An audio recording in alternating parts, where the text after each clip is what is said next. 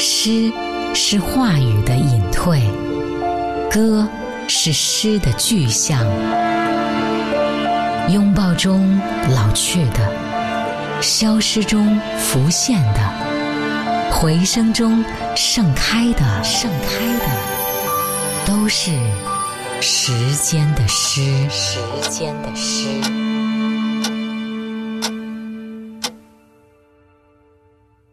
今晚和你分享的作品来自于美国诗人玛丽·奥利弗的《家信》。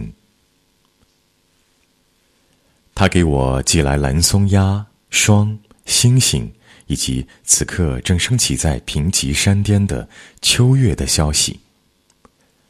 他轻描淡写的提及寒冷、痛苦，并罗列出已经失去的事物。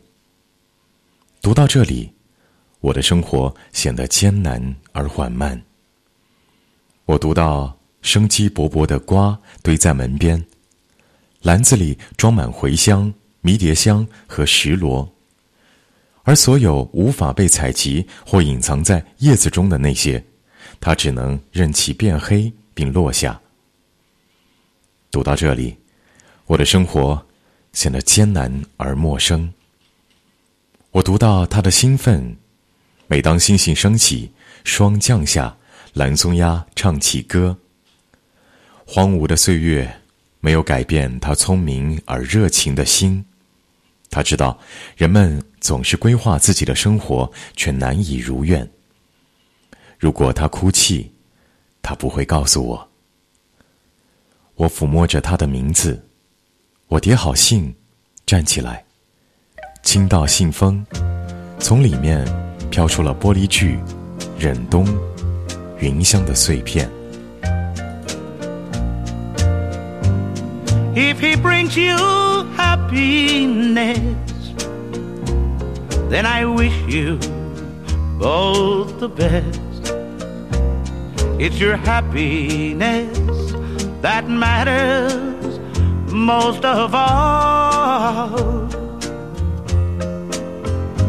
But if he ever breaks your heart, if the teardrop ever start, I'll be there before the next teardrop falls.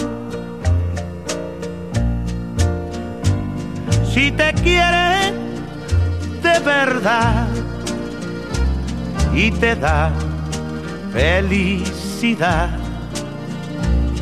te deseo lo más bueno para los dos. Pero si te hace llorar,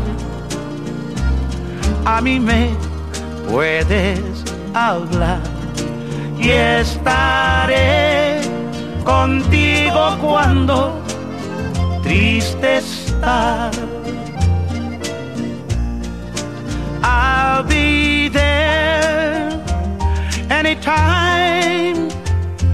you need me by your side to drive away every teardrop that you cry.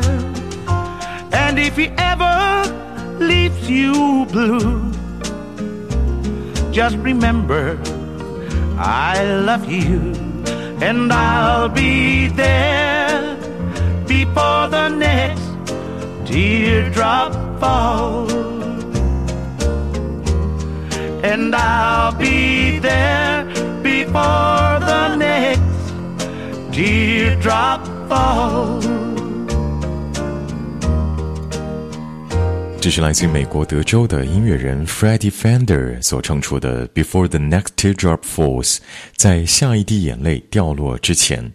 今晚和你分享的作品是来自于美国女诗人玛丽奥利弗的《家信》。玛丽奥利弗出生于美国的俄亥俄州，在十三岁时开始写诗。一九六二年前往伦敦，任职于移动影院有限公司和莎士比亚剧场。后来回到美国，定居普林斯顿。他的诗歌赢得了多项奖项，其中包括了美国国家图书奖和普利策诗歌奖。